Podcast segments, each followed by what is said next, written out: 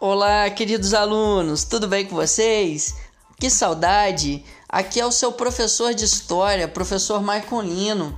No podcast, iremos estudar agora um pouquinho sobre a Primeira Guerra Mundial, aquele famoso conflito ocorrido entre os anos de 1914 e 1918. Galera, não podemos deixar de lembrar do importante historiador, o cara que é considerado o supra-sumo da história, picão, bom, que foi o Eric Robesbal. Ele diz que a Primeira Guerra foi o grande fato histórico que marcou o início do século XX. Fala também que as consequências desse conflito conduziram a profundas alterações na ordem política, econômica e social de todo esse século. A título de exemplo, podemos mencionar Revolução Russa de 1917, a crise do sistema capitalista de 1929, a ascensão dos regimes totalitários, do fascismo na década de 1920, 1930 e a Segunda Guerra Mundial.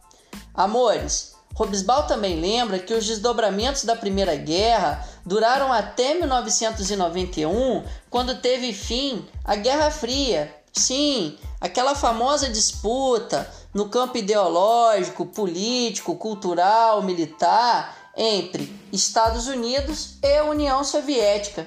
Mas o seu professor quer lembrar que o que mais marcou, na opinião que tenho, da Primeira Guerra Mundial foi o aspecto geográfico. Por quê?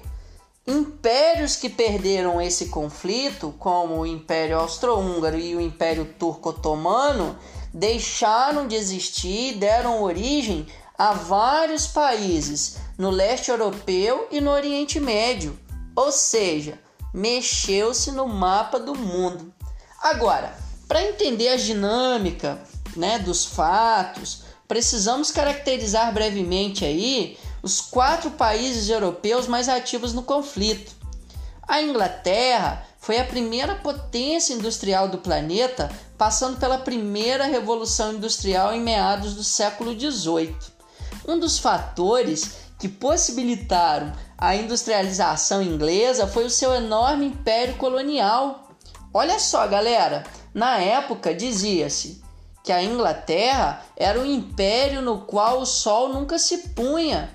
Por quê? Porque ela possuía inúmeras colônias nos quatro cantos do planeta, quase um quarto da superfície terrestre. Por isso, era chamada de Senhora dos Mares, porque possuía um imenso comércio ultramarino colonial. A França possuía um comércio interno fraco. Já estudamos isso na aula de Revolução Francesa, quando constatamos que a maioria da população francesa era camponesa. Porém, a França, sendo símbolo de uma cultura, de uma finesse, de beleza, sendo símbolo de luxo na moda, na gastronomia, na arquitetura, consolidou um mercado externo forte, exportando o seu modo de vida, a sua cultura, a sua finesse, os seus produtos para outros países. A Alemanha é outra nação importante e principal rival da Inglaterra dentro da Europa. Os alemães se industrializaram no século XIX, tendo como base o exemplo inglês, porque os alemães, à luz da experiência da Inglaterra, puderam pular etapas no processo de industrialização e não cometeram a mesma falha que os ingleses. Desse modo, a Alemanha priorizou a educação técnica, formação rápida, objetiva para o mercado profissional. Em muitos setores industriais, os alemães superavam os ingleses, especialmente na indústria de base, indústria química e física. Por exemplo, prova disso, podemos verificar nos vencedores do Prêmio Nobel, maior premiação da ciência, entre os anos de 1901 e 1919, a Alemanha recebeu seis premiações em Química e oito em Física. Por fim, temos a Rússia, maior e mais populoso Estado europeu do período. em torno de 70% da população russa residia no campo. A Rússia possuía um importante e moderno parque industrial, porém localizado em pouquíssimas cidades. A industrialização russa ocorreu com forte investimento francês e inglês, que chegava a 70% em algumas atividades industriais. Esse investimento era seguro na medida em que a Rússia tinha um regime absolutista, um regime czarista, que veremos no próximo podcast, que tratava a demanda dos operários com repressão, com dureza e crueldade.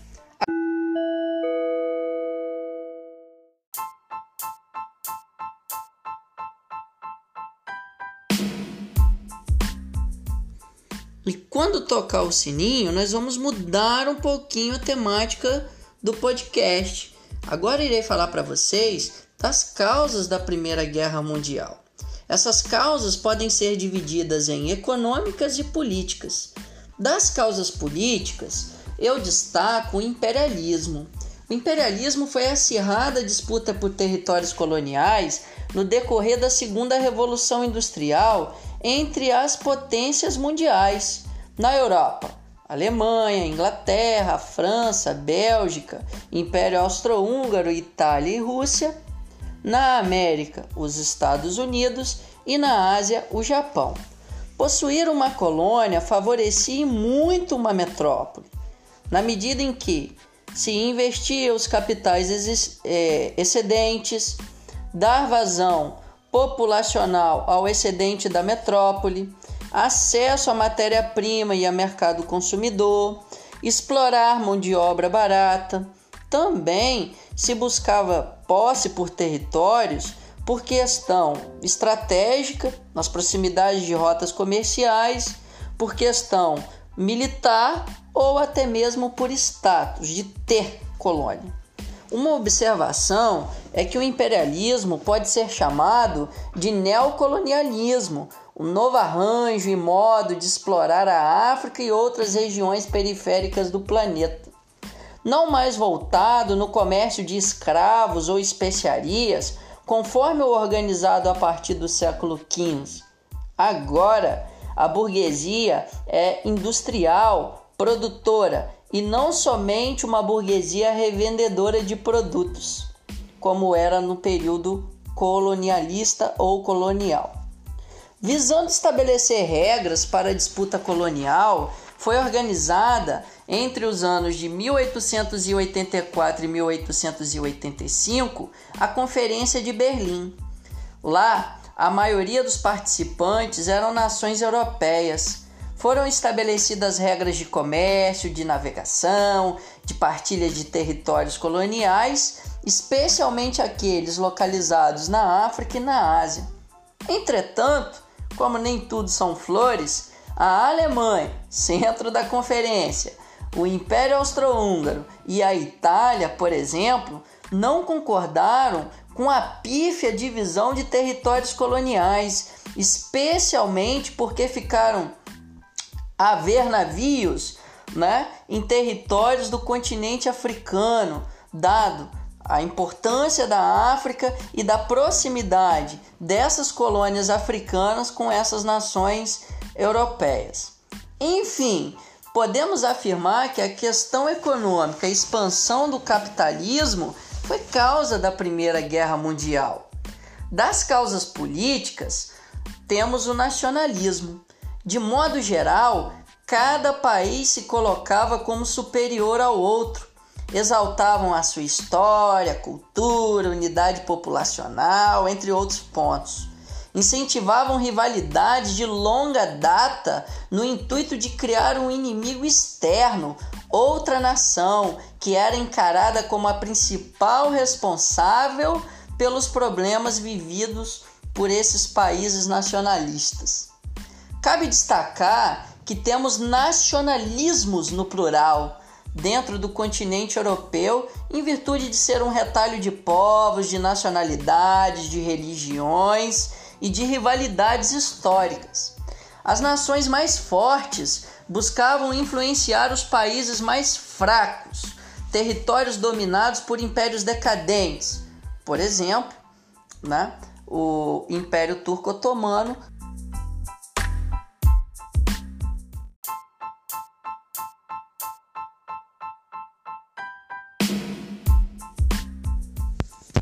quais foram os principais nacionalismos? Enfim, são poucos, porém importantes.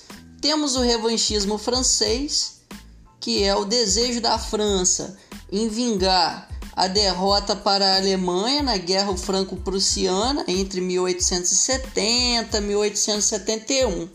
Naquele contexto, a Alemanha deixou de ser um conjunto de pequenos reinos e principados, tornando-se um país unificado, segundo Reich, ganhando estabilidade política.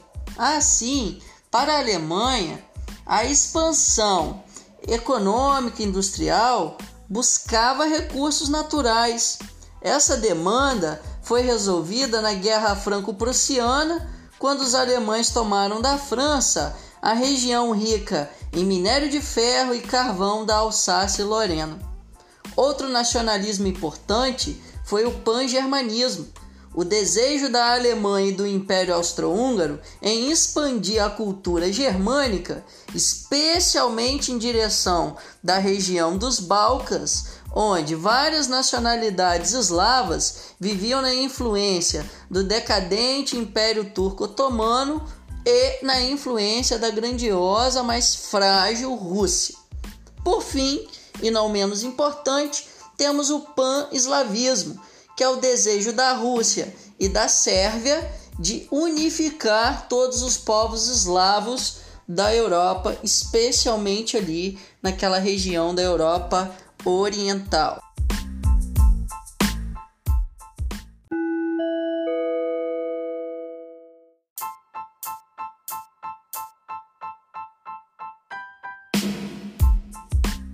Quando toca o sininho, mudamos um pouco o rumo da prosa. Agora nós vamos falar das principais alianças na guerra. Em meio às rivalidades, foi intensificada a formação de alianças, de grupos militares, blocos militares, que tinham caráter defensivo. Você pode chamar do que você quiser, ADA, amigo de, dos amigos, fechamento comigo, enfim. A intenção de formar blocos de países era intimidar os adversários, coagir pela força e evitar as vias de fato. Interessante assinalar que durante a formação dessas alianças nós temos dois conceitos completamente opostos, mas coincidentes, que é o conceito de Belle Époque ou Belle Époque, conhecida como alegria de viver, e o conceito de paz armada. A Belle Époque ou Belle Époque caracterizada ali pelo período entre 1875 e 1914, foi marcada pela crença no progresso humano e tecnológico. Invenções como a eletricidade, o telégrafo, o telefone, novos medicamentos foram dando conforto e prolongando a vida das pessoas, sobretudo aquelas que viviam nas principais capitais europeias.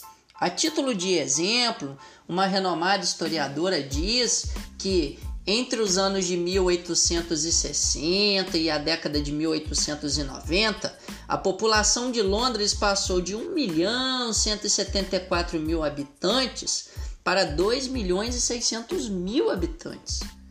No mesmo período, a vizinha Paris passou, né, lá na França, de 2 milhões e 800 mil pessoas para mais de 4 milhões e 200 mil pessoas. O aumento da qualidade de vida, com conforto e novas tecnologias, colaborou para o crescimento vegetativo, ou seja, dentro da geografia, o aumento populacional, conforme o atestado. O conceito de paz armada é interessantíssimo, porque?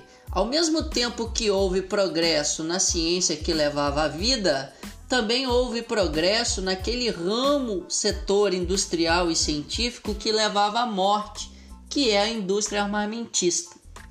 Para assegurar suas conquistas coloniais, as principais nações europeias modernizaram os seus exércitos com novas armas.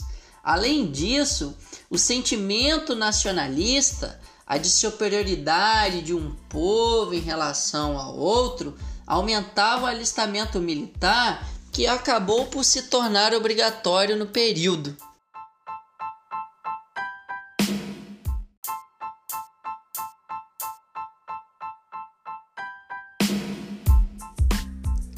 E quais foram as principais alianças da Primeira Guerra Mundial?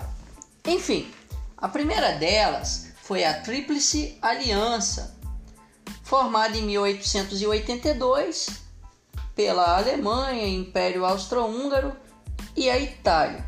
Em comum, esses três países eram estados monárquicos e alegavam ter poucas colônias.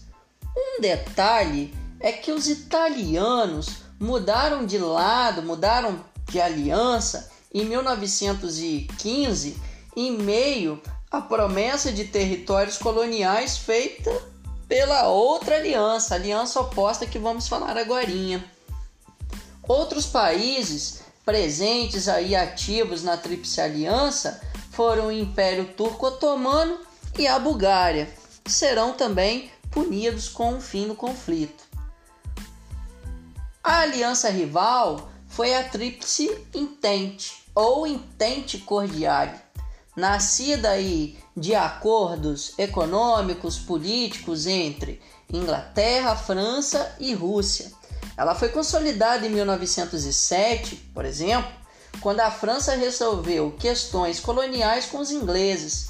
A França abriu mão de seus interesses no Egito e recebeu dos ingleses carta branca para explorar o Marrocos. Lembre-se, possessões coloniais no território africano, cobiçadas por essas importantes potências europeias. A Rússia estava aliada porque contava com grandes investimentos, como nós já vimos lá quando caracterizamos a Rússia, grandes investimentos ingleses e franceses. Posteriormente, com a saída da Rússia, que vai viver uma revolução lá a partir de 1917, os Estados Unidos passaram a fazer parte da Tríplice Entente.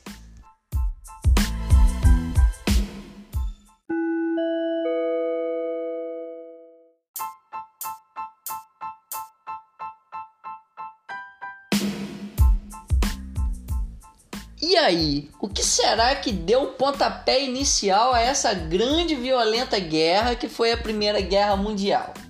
Dentro da história, costumamos afirmar que o estopim do conflito foi o assassinato do príncipe herdeiro do Império Austro-Húngaro, Francisco Ferdinando, em 28 de junho de 1914, em Sarajevo, província da Bósnia.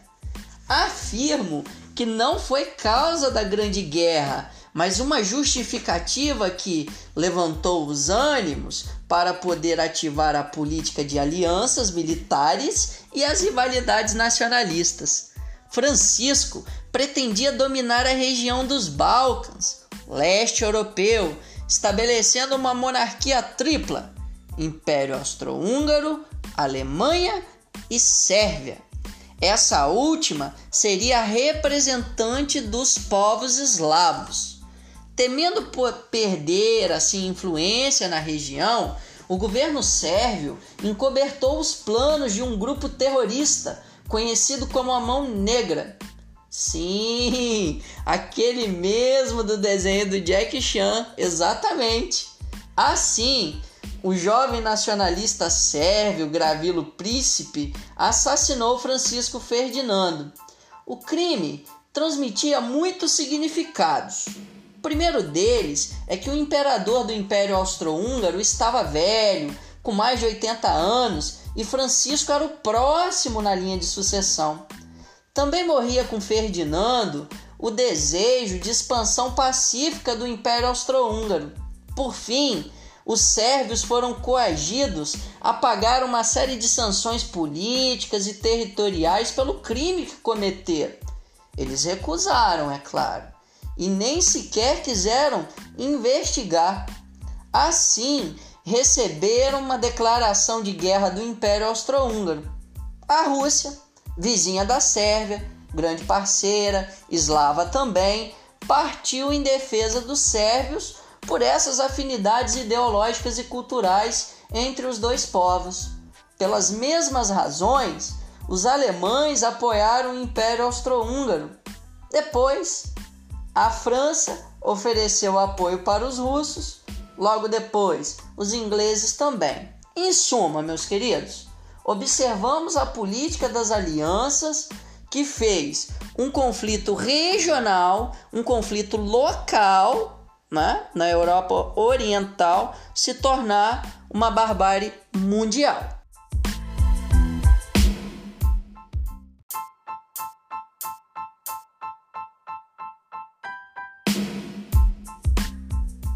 Lógico que o sentimento nacionalista e a política da paz armada levaram os países a celebrarem o início da guerra tendo a certeza de uma vitória rápida. Queridos, assistam o filme Cavalo de Guerra e lá você pode observar que todos esses principais países europeus, com sentimento de superioridade, de militarismo, celebraram o início da morte de um conflito cruel.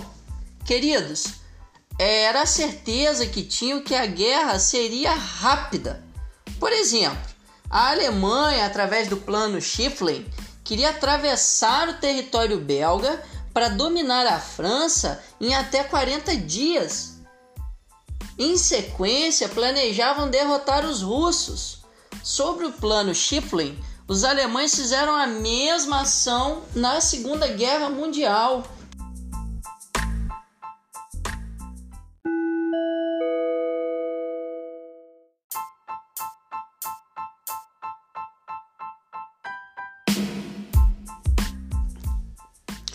as fases do conflito e as suas características.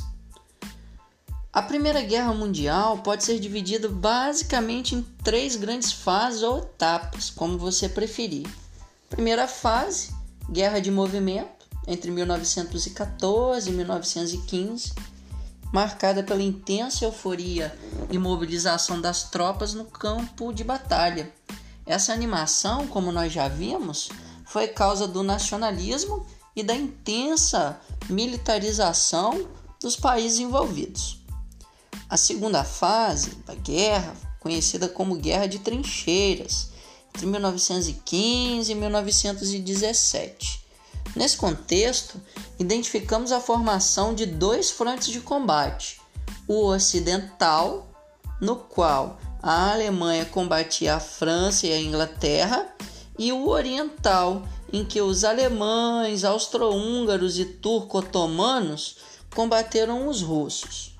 Nessa fase ocorreu uma das batalhas, assim, de longe mais famosas da guerra, que foi a Batalha do Marne. Nela, a ideia alemã era conquistar a França, né? É, e chegar até lá rompendo a linha de trincheiras. A Tríplice Aliança teve grande vitória contra os ingleses na campanha de Galípoli, graças à iniciativa do exército turco-otomano. Aliás, existe um filme com esse nome, Galípoli, que é um clássico sobre a Primeira Guerra Mundial e eu recomendo que vocês possam assistir. As palavras do historiador Eric Hobsbawm, as trincheiras foram uma máquina de massacre provavelmente sem precedentes na história da guerra. Ora, a finalidade inicial da trincheira era servir de um campo de tiro, mas impediu o avanço de todos os lados. As condições eram desumanas. Nas trincheiras, os piolhos, corpos em decomposição, ratos, o frio, a lama causada pela chuva incessante, o terror psicológico de barulhos de armas e a sensação que a qualquer momento poderia ser morto por uma bomba aterrorizava o psicológico do soldado.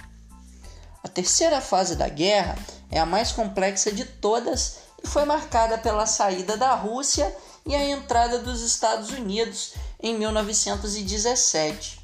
Os russos perderam milhões de soldados.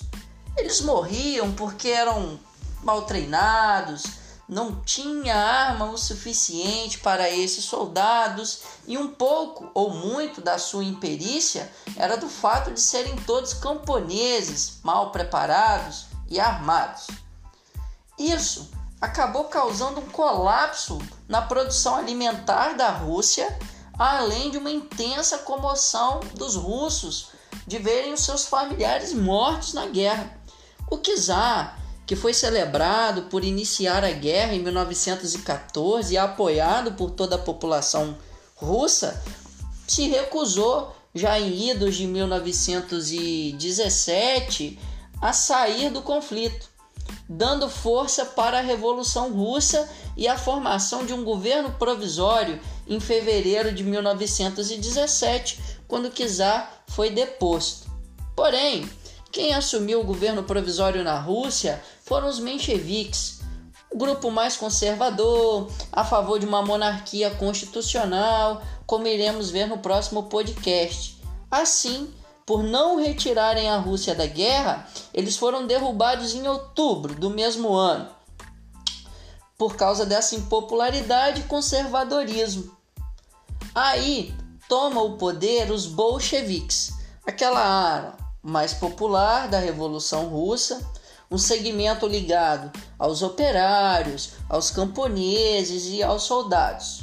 Liderados por Lenin, eles têm uma proposta de retirar a Rússia da guerra, mas queriam a todo custo evitar perdas territoriais. Lembre-se, o início da guerra foi por causa de influência e disputa de território.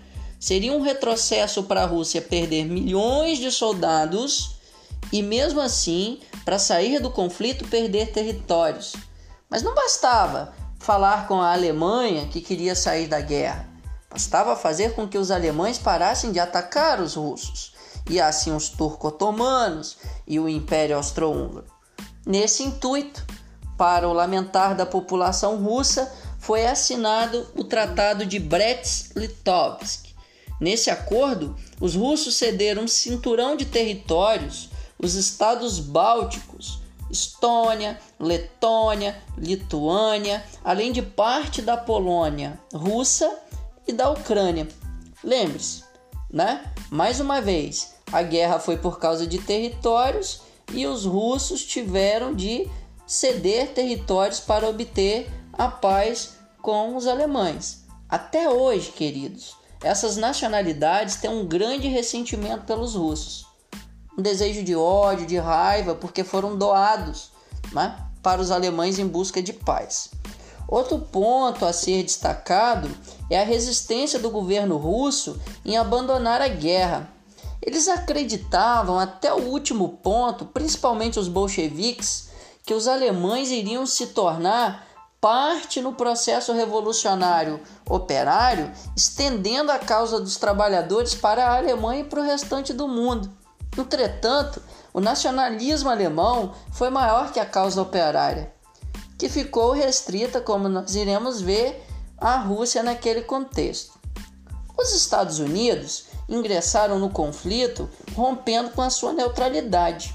Até então, comercializavam com os países em guerra, principalmente os países da Tríplice Entente. Mas o bloqueio alemão de rotas comerciais ali no Oceano Atlântico que visava, né, com esse bloqueio, enfraquecer a Inglaterra, atrapalhou os interesses comerciais dos norte-americanos. Aliado a isso, a saída da Rússia retirava milhões de soldados do campo de combate, enfraquecendo a Entente. Essa aliança, reitero aqui para vocês, ela era o maior cliente dos norte-americanos. Então, caso perdessem a guerra, como iriam pagar suas dívidas?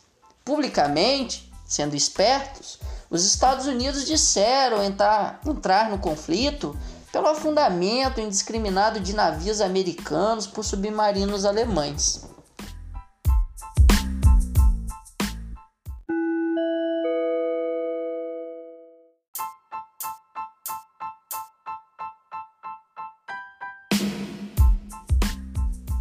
O fim da Primeira Guerra Mundial e os principais tratados de paz. Em novembro de 1918, queridos alunos, de maneira abrupta, repentina naquele contexto da guerra, os alemães declararam fim do conflito, assinando o armistício, uma declaração de rendimento, um cessar-fogo. O esgotamento do exército alemão é uma das causas para o fim do conflito em 1919. Lembra aqui, conforme já falei, que os alemães disputaram a guerra em dois frontes, o ocidental e o oriental. Bom, nos tratados de paz, o primeiro deles e o que foi recusado no primeiro momento foram os 14 pontos de Wilson.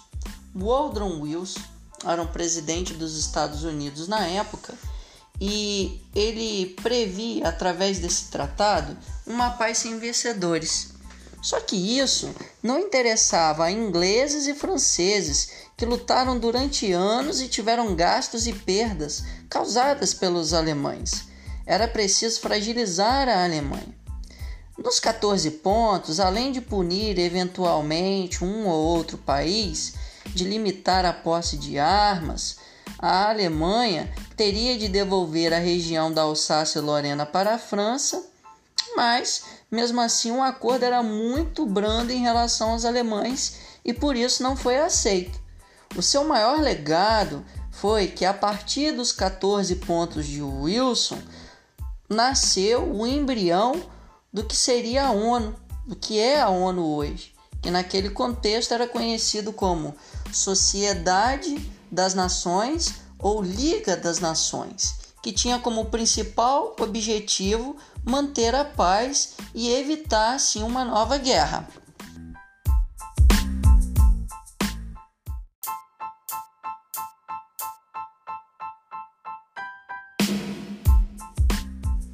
Não satisfeitos com as propostas elaboradas e recusadas pelos 14 pontos de Wilson, os países vencedores do conflito, especialmente a Inglaterra e a França, elaboraram em janeiro de 1919 o Tratado de Versalhes, ou como de maneira triste se referem os alemães, o Ditado de Versalhes.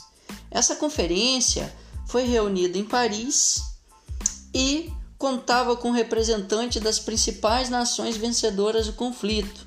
Os derrotados não participaram dessa negociação e dos acordos firmados pela paz.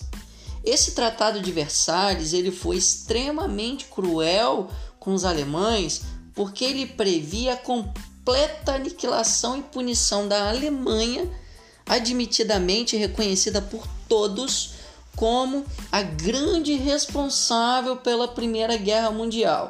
Amores, ouçam os principais pontos deste tratado: devolução da Alsácia e Lorena para a França, entrega da, da bacia carbonífera do Sarre para ser explorada pelos franceses por 15 anos, perda de cidades alemãs para a Bélgica e outros países. Por exemplo, a cidade alemã de Danzig tornou-se livre sob o comando da Liga das Nações os alemães perderam soberania sobre o seu próprio território. Além disso, previa a criação do corredor polonês para dar uma saída marítima para a Polônia. É daí que vem a expressão corredor polonês, aquele corredorzinho lá que a gente já brincou enquanto criança, né? E graças a Deus vocês não fazem isso mais de dar cacetada nos outros. Parem com isso. Enfim, pagamento de indenização de 132 bilhões aos vencedores. Amores, os alemães terminaram de pagar essa indenização em 2010. Confisco de todos os bens privados ou públicos dos alemães no exterior.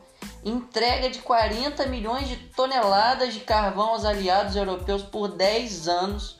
Desmilitarização e redução do exército alemão a somente 10 divisão, divisões, e sendo boa parte dessas divisões, queridos, cavalarias, é, limitação de tonelagem de navios, proibição de submarinos, confisco de equipamentos de guerra.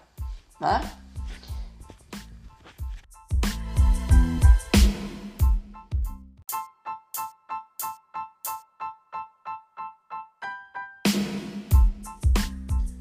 Uma série de tratados buscavam punir aquelas nações ou impérios que disputaram a guerra ao lado dos alemães. Entre 1919 e junho de 1920, os principais tratados punitivos foram tratados de Saint-Germain e de Trianon. Ali, nesse acordo, o Império Austro-Húngaro deixou de existir, nascendo assim novos países como Áustria, Hungria, Tchecoslováquia, Iugoslávia e Polônia. Pelo Tratado de Sèvres, o Império Turco-Otomano foi desmembrado em vários países, a saber o Iraque, Síria, Líbano, Palestina, Transjordânia e a Turquia, que ficou como sede do antigo império. Pelo Tratado de Neville, a Bulgária perdeu todas as suas saídas para o mar para a Grécia.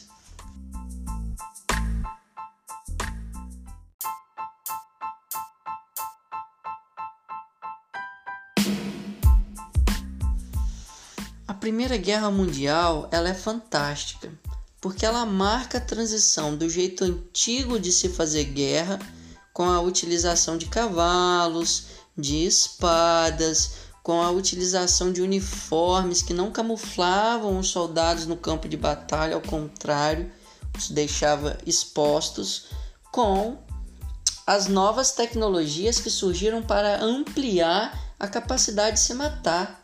Novas armas foram aprimoradas para causar a morte. A mais temida de todas as armas era uma arma química e até hoje proibida em guerras, que era o gás de mostarda era um gás inodoro e incolor.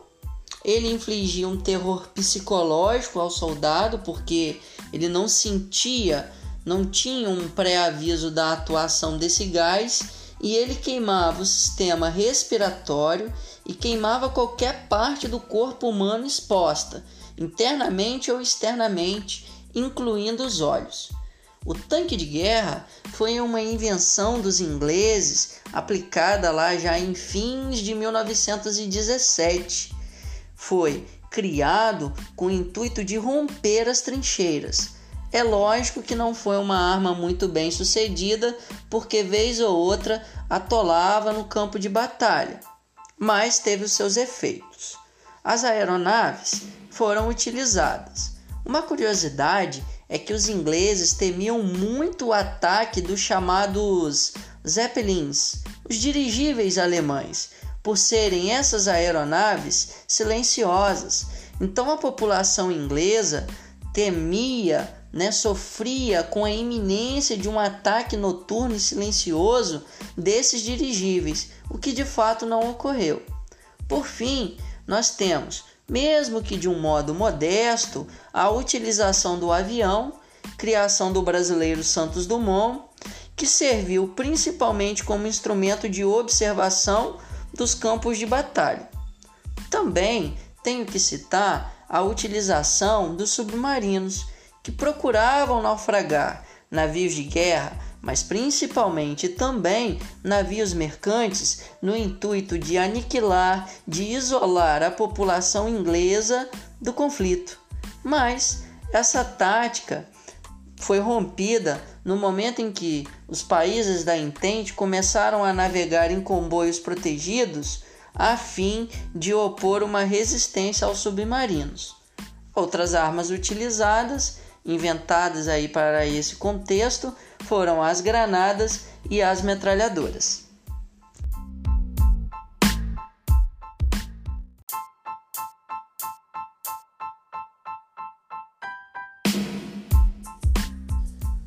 As consequências da Primeira Guerra Mundial são várias. As mais importantes são a participação da mulher no mercado de trabalho em substituição ao homem. Evidentemente que essa participação, esse protagonismo feminino ele vai ser maior durante a Segunda Guerra, em que as mulheres irão ocupar de fato quase que uma totalidade das fábricas e do sistema de produção de armas e de diversos produtos no conflito. Evidentemente que nos anos 1914 a 1919, né, nos anos da Primeira Guerra Mundial, o fato do homem ter saído para a guerra promove também para a mulher que fica em casa o maior protagonismo no sentido de ser a gestora do lar, de tomar as decisões de família. Então, esse é o protagonismo também do lar que a mulher ganha, tanto na Primeira e especialmente também na Segunda Guerra Mundial. Outro ponto a ser destacado foi o da baixa produção de alimentos e de um crescimento demográfico vegetativo pequeno na Europa e até mesmo negativo. Por quê? Os campos foram arrasados com bombas, com armas, milhões, amores, milhões de cavalos morreram, como vocês podem atestar no filme de Steven Spielberg, Cavalo de Guerra, né? E com a morte desses cavalos, nós encontramos a queda acentuada na produção de alimentos. Por quê? O cavalo até então na inexistência de muitos tratores, haja vista que o automóvel era uma invenção recente daquela época, o cavalo era um principal instrumento para se arar a terra, tá ok? Outro ponto interessante também a ser mencionado é o envelhecimento da população europeia. Milhões de jovens morreram, famílias ficaram desestruturadas, né? Temos que pensar naquelas famílias que deixaram de existir, já que o jovem, quando ele morre, morre com ele toda a sua capacidade produtiva para o trabalho e para a constituição de novas famílias. Então, esse fator também explica o porquê da Europa hoje ser um continente de idosos. Ok? Espero que tenham gostado da aula e Estou aberto a qualquer tipo de sugestão. Fiquem bem, fiquem com Deus. Vamos torcer para essa pandemia de Covid passar o mais rápido possível.